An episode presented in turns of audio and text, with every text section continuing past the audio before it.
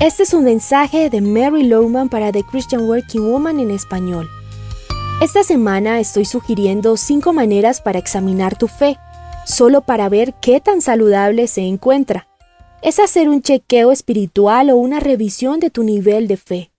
En los episodios anteriores te pregunté si has permitido que se te escapen algunas de las disciplinas espirituales diarias, si estás cumpliendo con las buenas obras por las cuales Dios te preparó, y si estás demostrando el amor de Jesús como debes. Aquí está la cuarta pregunta para hoy.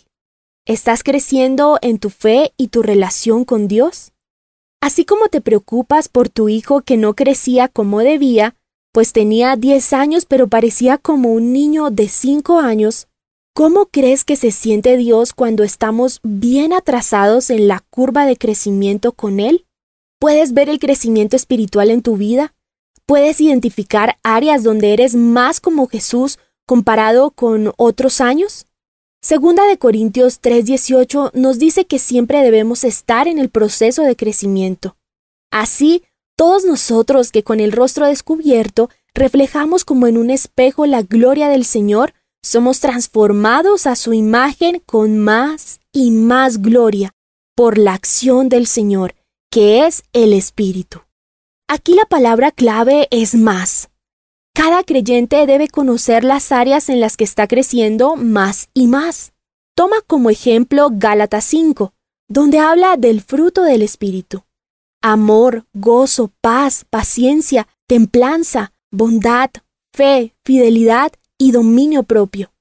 En cada una de estas áreas te puedes examinar. ¿Eres amoroso, más gozoso, más fiel? Me pregunto, ¿has sido más gentil? ¿Ejercitas el dominio propio? Leamos más adelante en Gálatas 5. Si el Espíritu nos da vida, andemos guiados por el Espíritu. Entonces, ¿andas guiado por el Espíritu de Dios? ¿Creces más y más como Jesús?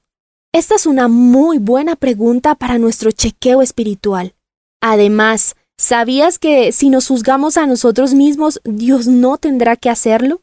Es una buena idea juzgarnos y decir, debo crecer en estas áreas. Nos queda una pregunta y la haremos en el próximo episodio. Espero que nos acompañes.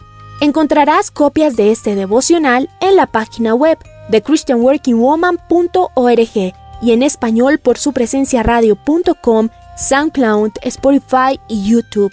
Búscanos como The Christian Working Woman en español. Gracias por escucharnos. Les habló Alexa Bayona.